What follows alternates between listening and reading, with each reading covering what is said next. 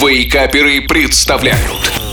Еда за 10 минут Доброго утра всем-всем-всем! Шеф Газарян опять с вами и снова спешит поделиться рецептами вкусных и быстрых в приготовлении блюд.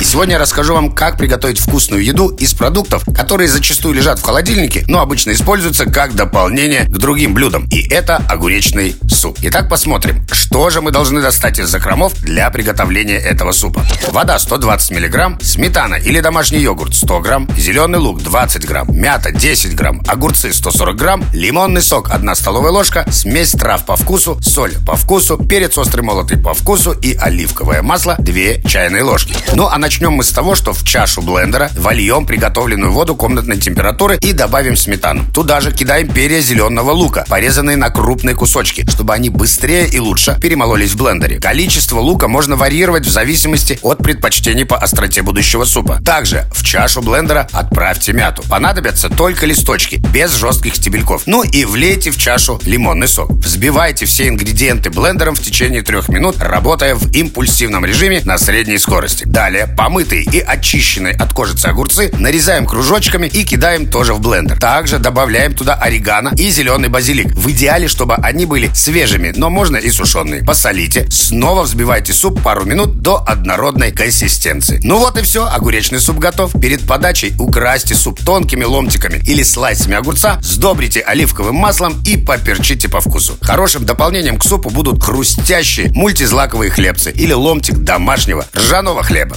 А я желаю вам приятного аппетита, веселых и сытных выходных. Услышимся через неделю. Пока-пока. Еда за 10 минут. Каждую пятницу в Вейкаперах. На рекорде.